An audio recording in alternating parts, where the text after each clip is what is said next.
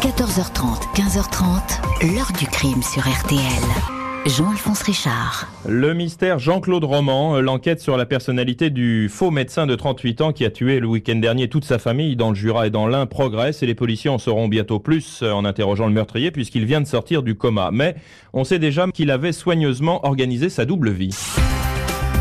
Bonjour, c'est un mystère criminel rapidement résolu mais dont l'auteur a verrouillé tous les mécanismes. Personne n'a jamais su ce qui s'est vraiment passé dans la tête de Jean-Claude Roman pour qu'il tue son épouse et leurs deux enfants, prenne ensuite sa voiture pour abattre ses propres parents et leurs chiens, et tente ensuite maladroitement et sans conviction de mettre fin à ses jours. C'était il y a exactement 30 ans, près de la frontière suisse, le faux docteur Roman se retrouvait submergé par ses propres démons, écrasé par une vie de mensonges, d'affabulation, une existence parallèle qu'il s'était fabriqué mais qui le rattrapait et le consumait jusqu'à commettre tous ses crimes par lâcheté, par peur que toutes ces personnes qui l'entouraient ne découvrent son vrai visage, celui d'un menteur qui avait tout raté. 30 ans après, Jean-Claude Roman n'est plus en prison mais au secret derrière les murs d'une abbaye. Sait-il lui-même, après tout ce temps, pourquoi il a tué les cinq personnes qui étaient les plus proches de lui? L'une des nombreuses questions posées aujourd'hui à nos invités. 14h30, 15h30. L'heure du crime sur RTL. Dans l'heure du crime aujourd'hui, nous rouvrons le dossier Jean-Claude Roman, cet homme estimé, bon père de famille, médecin sérieux, qui chaque jour va travailler à Genève, apparaît à l'hiver 1993 comme un meurtrier glacial et un mythomane qui défie toutes les imaginations. Ce lundi 11 janvier 1993, à 4h15 du matin, les pompiers sont appelés pour un incendie sur la commune de Prèves-Saint-Moins, près de Ferney-Voltaire, à quelques kilomètres de la frontière suisse. Le bâtiment, une ancienne ferme entièrement rénovée, la proie des flammes qui éclairent la pénombre du petit matin. Le feu s'est déclaré dans l'escalier, dans le crépitement, les pompiers visitent les lieux, vite abasourdis par le spectacle qui s'offre à eux. Dans une première chambre, envahie de fumée, un petit corps, celui d'un garçon, la tête enfouie sous un oreiller ensanglanté. Dans la chambre voisine, une petite fille sur son lit, l'oreiller est ici aussi taché de sang. Dans une autre chambre, une femme, le crâne défoncé, le visage maculé de sang séché. Un homme est dans la pièce, seul survivant de ce qui s'apparente à un massacre. Son pouls bat faiblement. Il est inconscient. Une boîte de barbiturique est à portée de sa main. Il est transporté en urgence à l'hôpital de Genève, placé dans un caisson hyperbare et plongé dans un coma artificiel. Le rescapé est le docteur Jean-Claude Roman, 38 ans. Les victimes sont son épouse, Florence Roman, 37 ans, pharmacienne. Elle a été frappée à mort avec un objet en bois du genre gourdin ou batte de baseball. Le petit garçon se prénomme Antoine, 5 ans. La petite fille Caroline, 7 ans. Les deux enfants ont été tué dans le dos, une décharge de carabine 22 long rifle. L'autopsie établit que l'épouse a été tuée la première, puis Caroline et enfin Antoine. Le substitut du procureur, Jean-Yves Coquillat, est surpris par cette maison propre et bien tenue, où rien ne laissait présager une telle tragédie. Dans la cuisine, un dessin d'enfant est accroché au mur avec ces mots ⁇ Papa, je t'aime ⁇ les gendarmes ne sont pas au bout de leur surprise. Aux premières heures de ce même lundi, ils sont appelés en urgence à 84 km de Prèves-Saint-Moins, à Clairvaux-les-Lacs, dans le Jura. Ici gisent les parents du docteur Jean-Claude Roman, abattu dans le dos avec la même 22 long rifle. Le père, aimé, est retrouvé à l'étage près d'un radiateur, la mère au rez-de-chaussée. Le tireur a également abattu le chien de la famille, un labrador. Tous les soupçons se portent sur le rescapé, Jean-Claude Roman. Il semble avoir abattu tout le monde avant de tenter de se donner la mort en incendiant la maison. Après avoir pris soin toutefois de calfeutrer sa chambre et en ingurgitant des barbituriques les gendarmes savent que le samedi, dans la matinée, le médecin a été vu en train de relever le courrier dans la boîte aux lettres. Il s'est ensuite rendu dans le bourg pour acheter le journal. À cette heure-là, sa famille était sans doute déjà morte. Il a ensuite téléphoné à ses parents et a pris sa BMW pour se rendre chez eux. La voiture a été vue à Clairvaux-les-Lacs à l'heure du déjeuner. Quelques coups de fil apprennent aux enquêteurs que Jean-Claude Roman cache beaucoup de choses. Il n'est pas médecin, comme il le prétend depuis des années. À Genève, l'Organisation mondiale de la santé, l'OMS, dément compter parmi ses chercheurs ce spécialiste de l'artériosclérose. On a bien retrouvé un badge de visiteur à l'OMS dans ses affaires, mais aucune carte officielle. La situation bancaire est catastrophique. Son compte est dans le rouge, un trou de plusieurs dizaines de milliers de francs. Le directeur d'enquête de la section de recherche de Dijon, Jean-François Impigny, peut enfin interroger Jean-Claude Roman. Ce dernier dit ne plus se souvenir. Il décrit un intrus dans la maison, un homme en noir, fait mine de tomber des nues quand on lui dit que ses parents sont morts, puis le suspect se décompose et s'écroule. Il reconnaît ne pas avoir de poste à l'OMS. Il n'a pas non plus de diplôme de médecine. Toutes ces années, il a menti, travesti la réalité, vécu sur l'argent que lui confiaient ou prêtaient ses parents et sa belle famille, un imposteur. Il est incapable de dire pourquoi il a tué, il ne peut pas expliquer. Dans sa BMW, les enquêteurs ont trouvé ce mot écrit de sa main. Un banal accident, une injustice peuvent provoquer la folie. Pardon Chantal, pardon mes amis, pardon aux braves gens de l'association Saint-Vincent qui voulaient me casser la gueule. Et voilà donc pour ces explications qui sont euh, pour le moins confuses et énigmatiques. On est là au tout début de cette affaire et de cette enquête. Cinq assassinats, toute une famille anéantie en une journée. On va voir ce que va raconter plus précisément Jean-Claude Roman aux enquêteurs et puis aux juges. Pour l'instant, il semble tomber des nues ou bien feindre de tomber des nues. Il va falloir du temps pour faire le tour du personnage. On revient donc à ces jours de l'hiver 1993 avec, il faut bien le dire, le temps de la sidération et de la stupéfaction. Bonjour Emmanuel Crollet. Bonjour monsieur. Merci beaucoup d'avoir accepté aujourd'hui l'invitation de l'heure du crime et d'être au téléphone de l'heure du crime. Vous êtes le frère de Florence Roman, qui était donc l'épouse de Jean-Claude Roman. Euh, ma première question, Emmanuel Crollet, elle est toute simple. Vous appartenez à cette famille Crollet. Euh, vous avez vu euh, Jean-Claude Roman, vous le connaissiez, vous le voyez pas tous les jours, mais enfin vous le voyez fréquemment lors de réunions de famille, sûrement. Quel est votre sentiment lorsque je parle même pas des crimes parce que ça, je vous poserai même pas la question. Je vous deviez être totalement terrassé par ce qui s'est passé et vous l'êtes sans doute encore aujourd'hui. Mais quand vous apprenez que Jean-Claude Roman avait une existence parallèle, quel est votre sentiment à ce moment-là? Immédiatement, c'est une, euh, c'est impossible. C'est impossible à imaginer et à, et à entrevoir pour nous, il n'a qu'une seule vie, celle qu'on connaît, celle qui nous apparaître, et, et c'est tout. Donc mm. on tombe des nues, et même avec mon frère, devant les, les premiers enquêteurs que nous verrons euh, très vite, on n'arrive pas à le croire. Mm. Il y a ce déferlement de, de violence dans ces maisons, puisque je parle des deux maisons. Est-ce que il y a eu des signes avant-coureurs? Est-ce que vous pouviez imaginer peut-être pas une tragédie aussi brutale, mais en tout cas quelque chose allait se passer ou pas du tout? Vous n'avez rien vu venir? Non, ça paraît effectivement pour le, Kidam assez invraisemblable qu'on n'ait pu rien euh, voir venir, mais effectivement, on rien on ne voyait hmm. rien venir, puisque Roman a très bien joué et très bien euh, manipulé et ficelé sa pelote, si vous voulez, comme une araignée qui progressivement a, a entouré euh, sa femme, ses enfants, les a étouffés, et puis nous aussi. Hein, hmm. Mais on n'a rien vu venir, bien sûr. Quel euh, souvenir vous avez Comment est-il, Jean-Claude Roman, à l'époque? Comment il se comporte? C'est quelqu'un de très habile, de très euh, avec beaucoup de savoir, quelqu'un qui a fait des études, semble-t-il pour nous, des études de médecine, mais qui est très discret, qui ne va pas en, comme on dit, en mettre plein la vue, et qui va à chaque fois jouer la carte de quelqu'un qui est euh, pas en retrait, mais qui va être très discret, qui va être en permanence en, en prêt, par contre, à embrayer sur des hmm. sujets, mais ce n'est pas lui qui les abordera, jamais. Hmm. Il va attendre que un sujet se propose et à ce moment-là, il se présente et à ce moment-là, lui va broder. Mais il ne se met jamais en avant. C'est quelqu'un qui, euh, de par sa stature, il est grand, il est bien habillé, donc il a toute une aura du fait de son métier, du fait de là où ils habitent, du fait de leurs amis qui sont dans des milieux aisés, euh, des professions libérales. Donc il va jouer avec ça, il va être dans cette ambiance-là, il va être regardé, il va être admiré par ma sœur, par nous, par mes parents, bien sûr.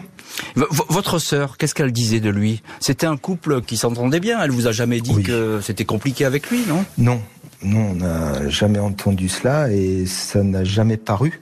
Sauf, j'allais dire, la dernière euh, semaine où on les a vus, euh, le Noël avant le drame où je l'ai paru, elle m'a paru très triste, très fermée, très pas rayonnante comme elle l'était avant, avec mhm. euh, un regard qui, qui, me restera toujours quand on les a, on leur a dit au, revoir, mais avec un repas qui à Noël normalement elle fait des repas très chauds, mhm. bien quoi, elle fait bien à manger. Cette année-là, elle nous a fait un, je ne sais plus quelle viande, mais quelque chose qui n'était pas, j'ai digne, digne de ce qu'elle faisait d'habitude. On sentait qu'il y avait eu un changement. Mais dans leur relation, non, euh, rien ne laissait apparaître la moindre animosité ou des, des querelles entre eux. je vous pose la question parce qu'effectivement, la question qui me revient, même quand on en parle de cette affaire, c'est comment la famille n'a pu rien voir. Mais c'est vrai que c'est une question un petit peu basique, j'ai envie de dire, mais, mais qu'on se pose et que vous vous êtes sans doute posé. Vous vous êtes dit, mais pourquoi on n'a rien vu?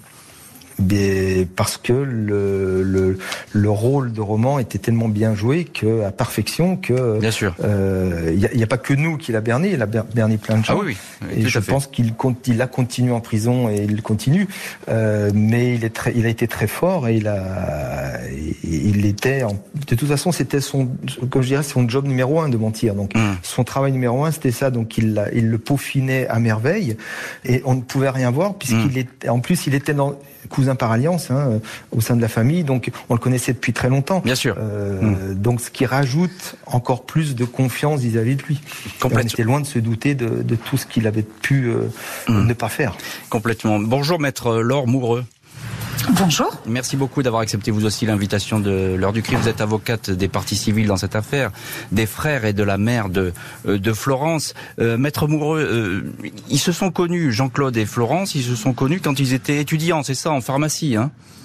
Alors, tout d'abord, je dois vous expliquer euh, que je, je, je n'étais pas euh, le conseil, évidemment, hein, de la famille euh, Crollet à l'époque des faits ni du procès. Hein. je suis intervenue postérieurement au moment de, la, de la demande de conditionnel de Monsieur Roman. mais effectivement, mais comme vous l'a indiqué Monsieur Crollet, ils se, ils se connaissaient déjà par des liens familiaux par alliance en réalité. Oui, ça. alors, ils se sont ensuite, si j'ai bien compris les choses, mais Monsieur Crollet sera sans doute plus à même, effectivement fréquentés de manière beaucoup plus étroite à partir de leurs études. À partir de leurs études. Mais ce que disait euh, Emmanuel Crollet, effectivement, et il le disait très bien, c'est que c'est un couple qui s'entend bien. Hein on est d'accord, euh, maître Moreau. Ah, c'est un couple qui euh, manifestement et aux yeux de tous s'entend parfaitement bien, fonde une famille et crée une famille tout à fait harmonieuse au mm. sein d'un foyer harmonieux aux yeux de tous, en tout état de cause. C'est l'image qui est renvoyée par ce couple, tout à fait. Bonjour, maître Jean-Olivier Vieux. Bonjour. Merci beaucoup d'avoir accepté vous aussi l'invitation de l'heure du crime. Vous êtes procureur général honoraire. Vous avez été l'avocat général au procès de Jean-Claude Roman. Ce procès, évidemment, on va y venir et on va en parler longuement dans cette heure du crime. Et puis vous êtes l'auteur du livre À la barre des cours d'assises savoyardes aux éditions La Fontaine de Siloé. C'est un livre qui est sorti en 2020. Jean-Olivier Vieux, j'ai une question pour vous. On écoutait tout à l'heure Emmanuel Crollet. Il dit en quelque sorte que Roman, il s'adapte aux questions. Vous avez ce sentiment que c'est quelqu'un qui se il attend pour pouvoir s'exprimer et pour pouvoir finalement tisser sa toile, comme disait Emmanuel Crollet ah, absolument. Roman est quelqu'un d'une intelligence tout à fait reconnue et unanimement reconnue. Et c'est quelqu'un de très habile. C'est pour cette hmm. raison que sa supercherie a duré pendant des années. Il s'adapte et il ne parle jamais d'abondance lorsqu'il est interrogé et qu'il est acculé à devoir répondre, il va répondre intelligemment, mais il va être extrêmement habile pour ne pas trop en dire. Et c'était tout son art, si l'on peut dire, pendant toutes ces années, pour pouvoir mystifier un nombre considérable de personnes, non seulement de sa famille, mais de tout son entourage. Il a, il a cette espèce de possibilité de, de, puissance pour effectivement convaincre tout le monde de sa bonne foi, c'est ça? Euh, C'est rare de rencontrer des, quand même des personnages comme ça, des criminels de cette sorte c'est extrêmement rare pendant une aussi longue période. Ah oui. euh, on a des personnes qui vont euh, commettre des supercheries pendant quelque temps et vont être prises. Là, pendant des années et des années, il a pu conduire euh, cette euh, véritable machination en se faisant apparaître comme un faux médecin et en entourant cette apparence de tous les ingrédients de la crédibilité. Alors on est très étonné de se dire mais comment sa famille, ses proches ne s'en sont-ils pas aperçus? Hmm. eh Bien lorsque l'on se plonge dans le dossier, on s'aperçoit que cela était tout à fait euh, vraisemblable qu'ils ne se soient pas aperçus de ce qu'ils étaient mhm. victimes. Le faux médecin de l'OMS a reconnu les assassinats, il est mis en examen, écroué, l'enquête est très loin cependant d'être bouclée. Le juge d'instruction et les gendarmes ont vite pu reconstituer la journée meurtrière du samedi 9 janvier 93. L'idée du massacre tournait depuis longtemps dans la tête de Jean-Claude Roman. 5 janvier, il se procure du phénobarbital auprès d'un ami pharmacien. Le 6, il va à Lyon acheter une boîte de cartouches 22 long rifle. Le 8, il achète un rouleau à pâtisserie avec lequel il va fracasser le crâne de son épouse et remplit deux jerrycans d'essence pour l'incendie. Le plus compliqué est de saisir les motivations qui l'ont poussé à ce geste tragique. Le personnage est déroutant. Ses proches découvrent un Jean-Claude Roman qu'ils ne connaissaient pas, un étranger. Il a menti à tout le monde. Depuis 18 ans, en 1975, il est tombé amoureux de Florence, brillante étudiante en pharmacie. Lui a raté son accession à la troisième année de médecine, orgueil, volonté de ne pas perdre la face, souci de ne pas décevoir de modestes parents qui font tout pour lui. Le fait est que Roman dit à tout le monde qu'il a réussi. Il continue ses études. Je me suis dérobé, je ne sais pas pourquoi. C'était mon premier mensonge. C'est là que l'imposture a commencé. Je ne pensais pas qu'elle allait m'entraîner si loin. 1980, Jean-Claude et Florence se marient. Officiellement, il termine ses brillantes études. 1983, il peut annoncer qu'il est engagé comme chercheur à l'OMS de Genève. Brillant et prestigieux premier poste. Commence alors 3200 jours d'errance. Il quitte la maison en voiture du lundi au vendredi à 8h30, direction Genève. Il ne franchit jamais la porte de l'OMS, roule au hasard, traîne sur des parkings, des aires d'autoroute, lit des revues médicales, des journaux. Il ne peut être joint que par un beeper qu'il a sur lui.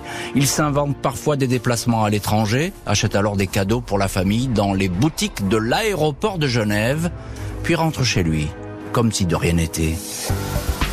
Jean-Claude Roman n'a pas de salaire. Pour prouver le contraire, il continue à puiser dans le compte de ses parents. Il a une procuration. Il évoque des placements en Suisse en leur faveur. En 1984, il vend discrètement le studio qu'il lui avait acheté à Lyon. Les années suivantes, son oncle lui confie 100 000 francs. Il assure qu'il en tirera sept fois plus en Suisse. Ses beaux-frères lui confient aussi de l'argent. En 1987, son beau-père lui remet ses indemnités de retraite. 378 000 francs. En moins de 10 ans, il aurait reçu plus de 3 millions de francs, quelques 450 000 euros. Il ne déclare aucun revenu en France car, dit-il, il bénéficie d'un statut de fonctionnaire international. 1988, première alerte, son beau-père, Pierre Crollet, souhaite récupérer une part de sa mise. Il meurt quelques semaines plus tard d'une chute dans un escalier en présence du docteur Roman. Lors des interrogatoires, ce dernier nie à être à l'origine de ce décès suspect. Une femme qui lui a confié 900 000 francs les réclame aussi. Chantal D, dentiste, et depuis quelque temps son amie de cœur, quelques jours avant le drame, 21 décembre. Elle exige le remboursement. 4 janvier, la mère de Jean-Claude Roman s'inquiète auprès de son fils d'un découvert de 60 000 francs. Il la rassure, mais le piège vient de se refermer. La supercherie va être dévoilée. Il n'est pas dupe. Quand les histoires d'argent le rattrapent, il sait que le château de cartes va s'écrouler, dit un enquêteur. Jean-Claude Roman aurait donc tué par crainte d'être démasqué. Le samedi 9 janvier au soir, après avoir tué femme, enfants et parents, il a donné rendez-vous à sa maîtresse, Chantal D. Il lui a dit qu'ils étaient invités chez Bernard Kouchner, en forêt de Fontainebleau. Il a stoppé la voiture en pleine nature, l'a aspergée de gaz lacrymogène. Il voulait l'abattre avec la carabine. Elle l'a supplié de la laisser vivante. Il lui a dit qu'il ne savait plus ce qu'il faisait à cause de sa maladie, une tumeur au cerveau. Un mensonge, un de plus. Il l'a laissé partir en lui faisant jurer qu'elle ne dirait rien. Elle témoignera bientôt, en pleurs, auprès des gendarmes. Et ce visage de Jean-Claude Roman, ce visage que tout le monde croyait connaître, on va le découvrir bientôt dans le box des accusés d'une cour d'assises, procès au cours duquel on va entendre la voix de ce Jean-Claude Roman qui pendant presque 20 ans a trompé tout son monde. On va voir cela dans les chapitres suivants de l'heure du crime. Restons-en à cette enquête qui est au fond une très longue enquête de personnalité qui va durer trois ans. On ne s'attache qu'à une seule question, à savoir qui est ce personnage. Jean-Olivier Vieux, vous avez été l'avocat général au procès de Jean-Claude Roman, Jean procès dont on va parler dans, dans un instant. Vous êtes aujourd'hui procureur général honoraire. Lors de cette enquête que vous avez lue et relue, évidemment, lorsque vous avez préparé ce procès, il ne fait pas mystère de sa double vie. Il raconte, mais finalement il ne dit rien. Ah, Jean-Claude Roman euh, raconte, exprime ce que l'on a pu constater, exprime ce qui apparaît au fil de l'eau, c'est-à-dire qu'il y a la mer et l'écume de la mer. Hmm. On connaît l'écume de la mer, mais la mer, on ne la connaît pas. Eh c'est-à-dire que Jean-Claude Roman va présenter euh, ce qu'est le docteur Roman, l'image qu'il va qu'il veut renvoyer. Et c'est tout. Hmm. et quelle est cette image justement qu'il veut renvoyer? Ah bien l'image qu'il veut renvoyer, c'est celle de quelqu'un qui est arrivé, c'est l'image d'un brillant chercheur à l'OMS qui euh, a une situation très brillante, qui lui permet de faire vivre très honorablement sa famille, qui euh, offre l'aspect de quelqu'un qui est un scientifique reconnu par son entourage, un homme apprécié de tous ceux qu'il rencontre. Il offre l'apparence de la plus belle et c'est un mot terrible à prononcer belle, mais de belle normalité. Hmm. Tout l'art de romance, c'est d'apparaître normal. Ce n'est pas un flambeur, il n'a pas de dépenses ostentatoires, il n'est pas, c'est pas l'escroc qui veut en mettre plein la vue. Au contraire, tout son art, c'est de, de, camper dans cette image qui inspire une confiance totale, hmm. totale. Euh, Emmanuel Crollet, vous êtes le frère de Florence Roman, qui était donc l'épouse de Jean-Claude Roman et épouse qui a évidemment a péri dans ce massacre. Qu'est-ce qui vous disait sur sa vie de chercheur à l'OMS Parce que là, je pense qu'il était très fier de ce, de ce poste qu'il s'était inventé. Il en parlait très peu. En les cas, bon, moi, j'étais pas bon dans la région à ce moment-là, mais il n'en parlait très peu. Et comme disait euh, Monsieur View, il polissait beaucoup son image. Mhm. Donc il attendait plus qu'on lui pose des questions que lui ne se mette en avant. Donc ce qui fait qu'on ne connaissait que très peu de choses et il fuyait beaucoup et il n'en parlait pas. Qui lui permettait, je pense, justement de ne pas trop s'engager dans des voies qui pour lui pouvaient être des impasses au niveau des explications. Moins j'en dis, mieux je me porte. Je pense que c'était un peu ça, mais sur son métier en lui-même, il avait choisi de ne pas être euh, médecin en, en, cabinet, hein. donc il était chercheur, donc il devait bouger, donc quelque chose qui fait qu'à un moment donné, il y a un côté volatile et un côté je hmm. bouge et je ne peux pas être euh, capté, être saisi, si vous voulez. Hmm, hmm. Euh, Maître Laure Moureux, on vous retrouve dans cette heure du crime. Je sais que vous êtes intervenu au fin, à la fin de cette affaire, lorsque Roman a demandé à être libéré. Il y a tout de même, vous le connaissez bien ce dossier, il y a tout de même un fil rouge dans ce dossier, c'est l'argent. On a l'impression que l'argent, c'est c'est le déclic parce qu'il a pu comme ça masquer toutes ses activités pendant un moment en puisant à droite à gauche et puis quand le robinet se ferme, il est pris au piège, Roman.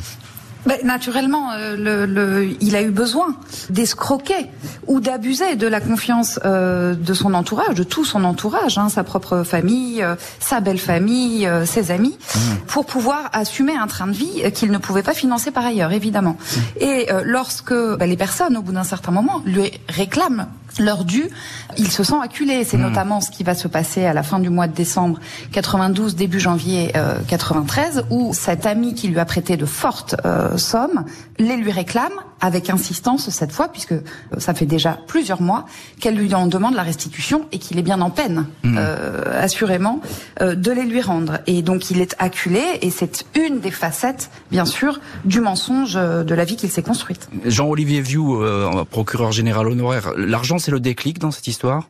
Ah mais tout à fait. Le docteur Roman euh, ne vivait que par, euh, notamment que par l'argent qu'il pouvait produire, qu'il pouvait justifier. Pour faire vivre sa famille, pour mener le train de vie qu'il menait, il fallait bien qu'il ait de l'argent. Hmm. Tant qu'il a pu escroquer les siens, c'est-à-dire en captant de l'argent en leur faisant, miroiter qu'il allait le placer en Suisse à des taux d'intérêt intéressants. Tout ça s'est bien déroulé. Dès que on a demandé la restitution de l'argent, soit en partie, soit totalement, les choses se sont gâtées. Eh Alors il y a eu une première alerte, c'est lorsque son beau-père lui a demandé la restitution de ses indemnités de retraite. Là, il n'a pas pu le faire et est intervenu ce qui reste un grand mystère pour moi du dossier roman, c'est la mort concomitante de ce beau-père qui va tomber d'une mezzanine alors qu'il est seul avec Roman à ce moment-là et qu'il n'y a aucun témoin. Mmh. C'est, j'ai dit à Roman lors du procès, demeure pour moi une vertigineuse interrogation. Ah Mais évidemment, la justice n'a pu que classer ce dossier. On n'a pas pu articuler de preuves qui permettaient judiciairement d'affirmer mmh. qu'il était impliqué dans ce meurtre. Il y a eu cette première alerte. Et puis ensuite, il y a eu la seconde alerte qui a été celle de ses parents pour lesquels il gérait le compte bancaire, celle de ses parents qui ont appris soudainement de la banque qu'ils étaient dans le rouge. Ça, c'était eh la seconde alerte. Et, la troisième alerte, c'est la, la, maîtresse de roman euh, qui, qui, va réclamer la restitution des 900 000 euros qu'elle va prêter. Et, qui a failli être abattu d'ailleurs par Jean-Claude Roman. Le faux médecin de l'OMS attend son procès aux assises. Lèvera-t-il une part du mystère sur ce personnage?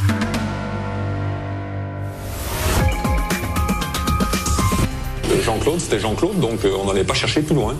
Il disait qu'il passait, et eh ben on le croyait, c'est tout. Il avait toujours cette aura d'enfant parfait qui traînait avec lui et qui lui permettait de, de bluffer tout le monde. Au programme, aujourd'hui, de l'heure du crime, l'affaire Jean-Claude Roman. Il y a 30 ans, janvier 93, il tuait sa femme, ses deux enfants, ses parents, faux médecins. Il leur avait menti pendant presque 20 ans. Il craignait d'être démasqué. Trois ans après les faits, son procès s'ouvre. Mardi 25 juin 1996, premier jour du procès de Jean-Claude Roman, 42 ans, devant la cour d'assises de l'Ain, à Bourg, en Bresse. L'accusé, visage pâle, crâne dégarni, yeux écarquillés derrière de grosses lunettes, semble parler d'un autre quand il évoque son parcours, les meurtres, les mensonges incessants, la fabrication d'une vie parallèle. Quand la présidente lui dit qu'il est le déséquilibre incarné, il répond, après un long silence, ce qui est dramatique, c'est que j'ai réussi à masquer ce déséquilibre par un faux équilibre qui a trompé tout le monde, moi le premier. Il reconnaît que s'il avait dit la vérité, rien de tout cela ne serait arrivé. C'est vrai qu'il aurait suffi de quelques paroles pour qu'elle soit encore en vie, indique-t-il en invoquant son épouse, Florence. Il parle de ses parents, de qui, dit-il, il a reçu un maximum d'amour. À l'évocation de leurs exécutions, il s'exclame « Papa ?» Avant de s'écrouler et de se frotter le visage. Il explique avoir dépensé l'argent qu'on lui confiait car il était à ses yeux sans valeur. C'était l'argent des autres, prétexte-t-il. Non, c'était l'argent des vôtres, réplique l'avocat général.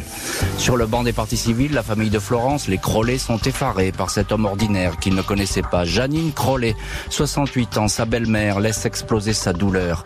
Il nous a tous bernés, il nous a dépossédés. J'avais tellement confiance en lui. Je l'ai connu enfant, je l'ai vu grandir. Ma Florence, ma Caroline, mon Antoine. Jean-Claude Roman, tu es en monstre. Dans le box, Roman enfouit sa tête dans les mains pour ne pas entendre. On l'entend sangloter. Il va essayer d'expliquer ses gestes par un raccourci que personne n'accepte. Parfois, on peut dire un mensonge pour faire plaisir, pour voir la joie dans les yeux de l'autre, dit-il. C'est ce mensonge qui est à l'origine des cinq morts. Et voilà donc Jean-Claude Roman, le menteur, l'imposteur, l'assassin qui s'exprime, procès qui va durer une semaine. On va voir dans le chapitre suivant que même les psychiatres vont avoir du mal à cerner cet individu. Jean-Olivier Vieux, c'est vous l'avocat général qui êtes à, ce procès. Vous avez un rôle capital euh, lors de ces audiences. Quel est l'homme que vous avez en face de vous? Qu'est-ce qui se passe dans votre tête quand vous essayez de le décrypter, j'ai envie de dire? Ah mais c'est tout sauf l'image d'un escroc, euh, comme on se le représente dans les romans fiction. Euh, c'est quelqu'un qui apparaît, comme vous l'avez très bien dit, euh, d'une manière extrêmement diaphane, couleur passe-muraille. Mmh. c'est quelqu'un dont on a du mal à s'imaginer qu'il a pu être ce qu'il a été. C'est quelqu'un qui est en réalité indiscernable. Mm. On a vraiment du mal à pouvoir percer la cuirasse de cet homme tout en rondeur qui se terre dans le box des accusés et on se dit va-t-on parvenir à l'issue de ce procès à pouvoir gratter la carapace et aller véritablement à l'intérieur du personnage? Oui, parce je que dois, je dois dire qu'on on n'y est pas parvenu. Euh, voilà, déjà, vous n'y êtes pas parvenu. on va revenir là-dessus parce que ça, c'est extrêmement intéressant et, et, capital, évidemment. On a l'impression que vous avez des mots très durs pour lui. Vous le visez, vous le, vous le pointez du doigt. Euh, on a l'impression que ça rebondit sur lui, que ça n'a pas d'effet. Non, non, non. Il, c'est un homme intelligent. Il avait pris la mesure de ce qu'il avait commis. Il s'attendait bien sûr que le représentant de la société qui se trouve du côté de la société et bien sûr aussi et surtout du côté des victimes n'allait pas lui faire de cadeaux et allait et allait pointer euh, donc ce, que je lui dis il s'y attendait c'est un homme qui a un grand sens de la logique il comprend parfaitement euh, ce qui pouvait lui être reproché et euh, je pense que tout autre tonalité dans le discours l'aurait étonné. Mm, mm. Mais ça passait comme euh, de l'eau sur un rocher. ça. On avait le mm. sentiment que bon, ça glissait, il écoutait, il était très correct, mais mais bon, mais ça n'allait pas plus loin.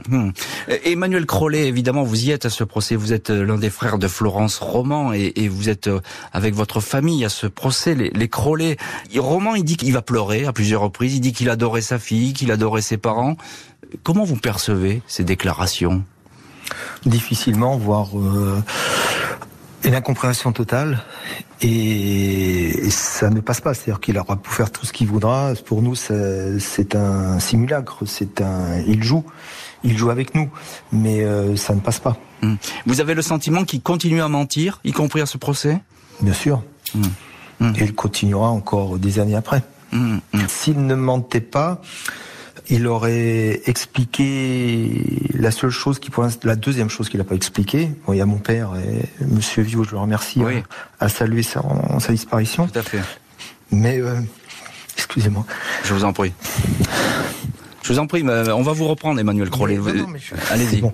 Mais en ce qui concerne euh, le personnage, tout ce qu'il pouvait nous dire euh, ne pouvait pas être entendu et il pouvait nous expliquer tout ce qu'il voulait. C'est-à-dire que le geste qu'il a porté sur ma sœur, qui a déclenché tout ça, il n'a jamais donné une seule explication. Eh c'est ça que j'attends de sa part. On, ne sait pas et vous avez raison de, pourquoi. de, pourquoi Pourquoi C'est la question qui se pose. Je pense qu'il y a une quatrième, à mon sens, hein, il y a une quatrième alerte. Je pense qui a dû déclencher tout ça. Hmm. C'est pas possible autrement. C'est-à-dire quatrième alerte. Qu'est-ce que juste un mot euh, là-dessus Une quatrième alerte pour moi, pourquoi pas quelqu'un qui à un moment donné l'a bousculé. Il avait, il avait, je pense, des vies parallèles. Il connaissait des femmes en dehors. C'est vrai. Et pourquoi pas une femme qui à un moment donné, euh, avec qui il avait des relations, soit arrivée brutalement dans sa vie dans ce mois de décembre et qui à un moment donné, lui demandant des comptes, se rend compte que ce n'est pas le roman qu'elle connaît, mais que c'est un imposteur et qu'il n'est pas euh, médecin. Un élément perturbateur en quelque sorte. Pourquoi pas Maître Laure Moureux, vous êtes euh, avocate euh, des parties civiles, vous n'étiez pas à ce procès, on l'a dit, vous, allez intervenir plus tard dans le dossier.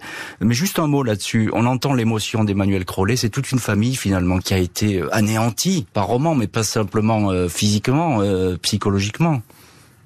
Mais c'est absolument, c'est tout à fait vrai, c'est absolument terrifiant euh, pour euh, au-delà de, de, évidemment de la tragédie euh, irréparable du fait pour une mère de perdre sa fille et ses petits enfants, pour des mm. frères de perdre leurs sœurs, neveux et nièces dans de telles circonstances, ils ont eux-mêmes mm. été trahis par romans qu'ils connaissaient, en tout cas tous, depuis l'enfance. Mm. Et, et c'est aussi, je dois dire, pour les générations qui ont suivi, pour les les enfants d'Emmanuel Crollet, par exemple, lourd à porter de savoir qu'on a eu un cousin, une cousine, une tante, dont l'ombre plane toujours. Ces, mm. ces enfants-là ont aussi dû se construire dans ce contexte-là.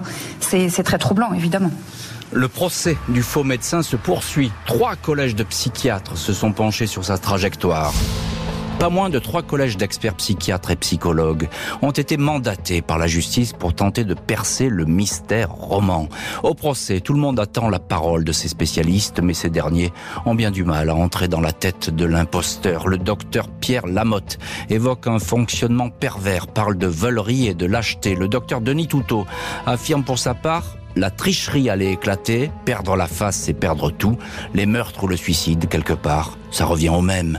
Pour le docteur Olivier Laurent, Jean-Claude Roman n'est pas schizophrène, mais divisé en une partie machiavélique et une partie folle. C'est un demi-fou, dit l'expert en ajoutant, on ne saura pas la totale vérité, elle ne sortira pas de sa bouche. Mardi 2 juillet 96, après 4 heures de délibéré, Jean-Claude Roman est condamné à la réclusion criminelle à perpétuité, peine assortie d'une période de sûreté de 22 ans.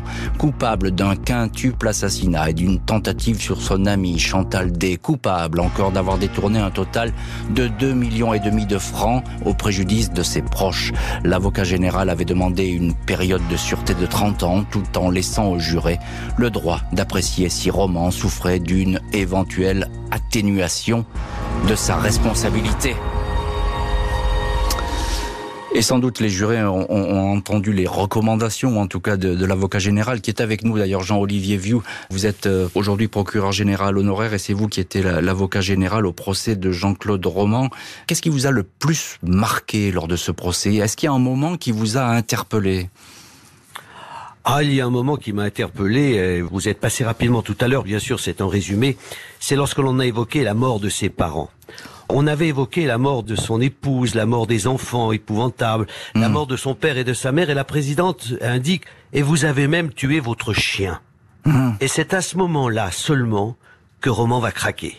Lorsque l'on a parlé du chien, de celui qui depuis sa jeunesse était son confident, c'était peut-être le seul qui connaissait, sans pouvoir mm. lui répondre, du moins dans l'esprit de roman, ce qu'était la réalité de ce personnage. Et là, il va s'écrouler lorsqu'on va parler du chien. Et ça, ça nous a beaucoup, beaucoup, beaucoup étonné. Et puis, lorsque le procès s'est terminé, conformément au code de procédure pénale, on a donné la parole, l'ultime parole à Jean-Claude Roman, qui a regardé les photos de sa femme et de ses enfants étalées sur la table des pièces à conviction, et qui a soliloqué des mots que l'on comprenait plus ou moins. C'était tout le mystère de ce personnage. Ce mm. qui m'a marqué dans ce procès, c'est le caractère mystérieux, et les extraits euh, des déclarations des experts psychiatres que vous venez de rappeler le montrent bien. C'était quelqu'un que l'on ne pouvait pas ah appréhender. Ah on aime appréhender un on aime pouvoir se saisir de sa personnalité pour la condamner ou pour la défendre. Là, c'était impossible. C'était impossible. Et il fallait remonter euh, dans le dossier à chaque moment de cette euh, supercherie de plusieurs dizaines d'années et sur ces meurtres épouvantables pour essayer, essayer à travers cela de se dire comment cet homme qui apparaît bien sous tout rapport a pu commettre l'irréparable. Emmanuel Crollet, vous êtes le frère de, de Florence Roman qui était donc l'épouse de Jean-Claude Roman. Comment est-ce que vous, j'ai envie de dire, vous sortez de, ce procès, qui a été euh, évidemment une épreuve pour vous épouvantable, mais comment vous en sortez? Bah, À l'époque, euh, en 96, on en sort soulagé en se disant, bon, euh, justice a été rendue, et justice a été rendue proprement, correctement, mais on ne se rend pas compte qu'en fin de compte, c'est un dur chemin de croix qui commence. Mmh on pense qu'il est dans un coin, il est dans une prison et qu'on va enfin ne plus entendre parler de lui. Sauf que les années passent et on ne se rend pas compte de ça. Et ça, c'est quelque chose que d'autres victimes comme nous, partie civile, doivent appréhender et être accompagnés. C'est l'après. C'est pas parce que la personne est en prison que tout s'arrête et que euh, on efface. Non, ça reste. Et au contraire, les défunts ne sont plus là. Il va falloir vivre sans eux au quotidien. Et ça, c'est le plus dur. Parce que chaque jour qui passe, mais franchement, chaque jour, vous ne pouvez pas ne pas penser à votre papa, Bien sûr. à votre sœur. Voilà. Et, d'ailleurs, parce qu'il y a des photos, il y a des objets, il y a, ouais, il y a tout, tout, tout forcément dans votre vie vous rappelle ça. Et d'ailleurs, il faut évidemment pas avoir peur de ni peine de votre désarroi, parce qu'on l'entend encore dans, dans, dans, vos paroles. C'est quelque chose qui est euh, très euh, présent encore aujourd'hui et ça fait 30 ans. Donc vous avez été marqué, toute une vie qui a été marquée par, par cette ah bah, affaire. c'est perpétuel, c'est une peine perpétuelle. C'est-à-dire que nous, il n'y a pas de, il a pas de deadline comme lui où on sort au bout de 22 ans, 25 ou 30 ans. Euh, nous, c'est ad vitam aeternam qu'on mm. vivra avec ces disparitions, ces morts. Et donc le deuil, non, je, on peut pas, moi je ne peux pas faire ce deuil. Les gens ne sont plus là et encore une fois, toute notre vie d'avant, vous avez beau regarder des photos, des vieilles diapos, n'importe quoi, vous rappellera le souvenir de ma sœur, de ses enfants, de mon papa. Et il va falloir, faut vivre avec ça. Donc des gens qui ne sont plus là à côté de nous ne connaissent pas notre vie actuelle. Mm, mm. Euh, euh, grandir sans son père aussi, ça, c'est important. Ou, de se dire, tiens, qu'est-ce qu'ils auraient fait aujourd'hui? Ça aurait été bien, vous voyez. Euh, la vie aurait été totalement changée. Et ça, c'est très dur à vivre en permanence. Bien sûr. Jean-Olivier Vieux, encore un, petit mot. Comment est-ce qu'il a accueilli le verdict, Roman? Vous avez un souvenir? Vous l'avez regardé, je pense, à ce moment-là. Bien sûr. Impassible, comme il l'a été du début à la fin. Impassible. On n'a même pas vu ses épaules se, se refermer. Il est resté impassible. Mm. Bon, je pense qu'il s'attendait à ce que la peine maximum soit prononcée, là encore, hein, les psychiatres mm. ayant écarté euh, l'anomalie mentale, mais il est resté impassible. On n'a même pas pu deviner un regard euh, d'humanité vis-à-vis de la famille euh, Crollet qui était là. Ni... Non, il est resté impassible mm. et il est parti. il est parti. Il a quitté la salle d'audience sans autre expression de comportement. À l'époque, pas de possibilité d'appel aux assises, le faux médecin et assassin disparaît pour de longues années de prison. Vendredi 28 juin 2019, en pleine nuit, Loin de tout curieux, Jean-Claude Roman quitte la centrale pénitentiaire de Saint-Maur. Aux alentours de 4 heures du matin, il rejoint dans l'Indre l'abbaye bénédictine de Foncombeau, une chambre de 20 mètres carrés. Ici va résider le faux docteur Roman. Le père abbé, dont Jean Pateau, fait savoir que l'église se devait de l'accueillir. En prison, Roman avait décroché un diplôme en informatique, s'était tourné vers la religion. À l'abbaye, portant un bracelet électronique, Jean-Claude Roman numérise des archives sonores et des disques anciens, pensionnaire discret qui ne se montre jamais. Au journal Le Parisien, l'un de ses rares visiteurs confie, il ne demande qu'une chose, finir sa vie tranquille. Il vit avec le poids de ce qu'il a fait. La famille Crollet ne souhaitait pas cette libération conditionnelle. À son procès, Jean-Claude Roman, aujourd'hui âgé de 68 ans, avait déclaré ⁇ J'ai tué tout ce que j'aime, mais je suis enfin moi !⁇ Déclaration évidemment qui a fait bondir euh, la famille Crollet et qui, qui, fait bondir encore aujourd'hui bien des personnes. Euh, Maître Laure Moureux, on vous retrouve dans, dans, cette affaire. Vous êtes avocate des, des, frères et de la mère de Florence et vous avez traité cette affaire de la demande de libération de Jean-Claude Roman. Pourquoi euh, la famille s'est opposée à, à, cette libération? Après tout, il avait fait euh, déjà 26 ans de prison. Parfaitement. Il était euh, bien évidemment tout à fait dans son euh, droit. Juridiquement, notre système offre cette possibilité euh, à tout condamné dès lors que la peine prononcée a été exécutée. Alors s'agissant d'une peine de réclusion criminelle à perpétuité, il n'y a en fait pas de fin prévue, mmh.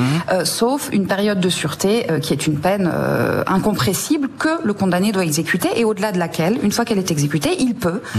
solliciter, sans que cela euh, lui soit nécessairement acquis, une libération conditionnelle. Pourquoi s'y opposer? Eh bien parce que je, je, rappelle tout de même hein, la gravité des faits. Hein, oui. Nous sommes sur cinq assassinats, des parricides, des infanticides, évidemment euh, l'assassinat de sa, son épouse, une tentative d'assassinat sur une sur une sixième personne, tout d'abord, et, et puis par parce que nous avons été rendus destinataires en qualité de partie civile euh, des, des, des éléments concernant la détention et l'évolution ou l'absence d'ailleurs d'évolution mmh. euh, de la psychologie et de la personnalité euh, de Monsieur Roman. Et il nous est apparu, au-delà bien sûr du, du, sentiment naturel pour des parties civiles, de, de, de, se dire que c'est toujours trop tôt, mais qu'en réalité Monsieur Roman n'avait pas évolué.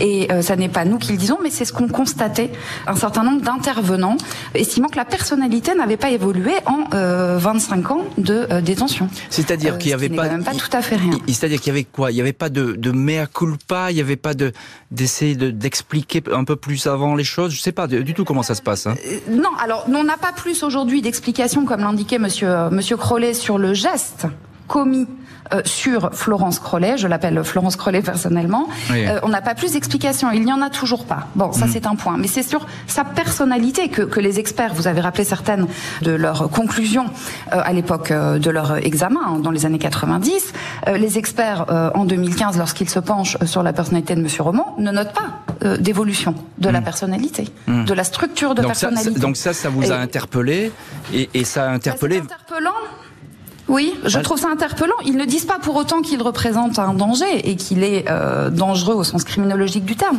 mais que, en tout cas, sa personnalité euh, n'a pas évolué. Et c'est vrai que c'est euh, étonnant au terme d'une si longue détention que de faire ce constat-là. Ah oui, oui, oui, en tout cas, nous, ça nous a interpellés. Mais... Et quand on sait que cette personnalité a mené au fait que nous connaissons et que vous examinez dans votre émission aujourd'hui, naturellement, cela ne peut qu'inquiéter les oui, parties civiles. Et que nous sommes. Et, et, bien sûr, et on comprend très très bien, c'est très éclairant ce que vous dites, maître Laure Moreau. Je, je rappelle tout de même comment on a essayé d'inviter à cette émission l'avocat hein, de Jean-Claude Roman, mais qui nous a un petit peu envoyé paître, il faut le dire comme ça. Donc euh, il n'est pas là aujourd'hui pour euh, évoquer son client et on le regrette, mais c'est comme ça.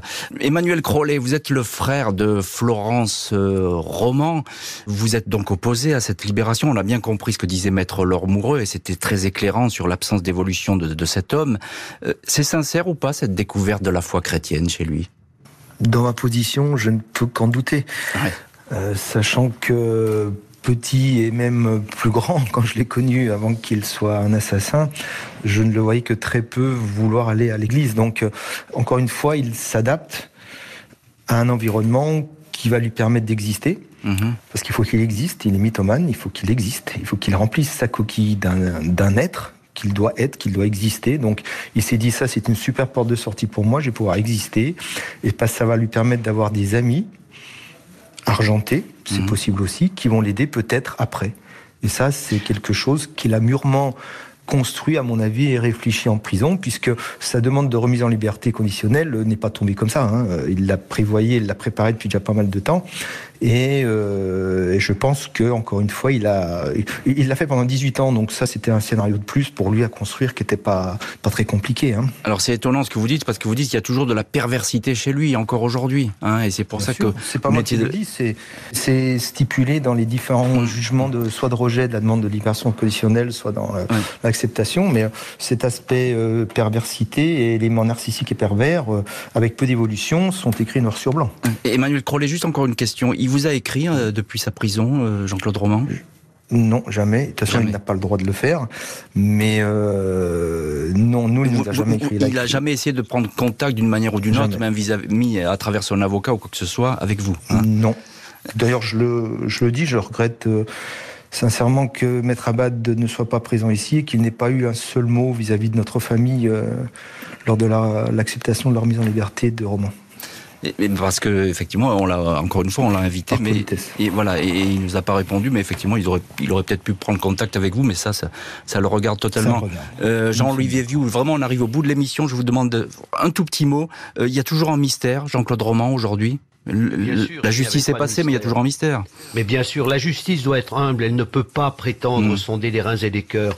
Et euh, bien sûr, il restera toujours un mystère de roman, bien sûr. Merci beaucoup euh, Jean-Olivier Vieux, Emmanuel Crollet et Maître Laure Moureux d'avoir été aujourd'hui les invités de l'heure du crime. Merci à l'équipe de l'émission. Justine Vignot, Marie Bossard à la préparation. Dany Matouk était aujourd'hui à la réalisation. L'heure du crime, présenté par Jean-Alphonse Richard sur RTL.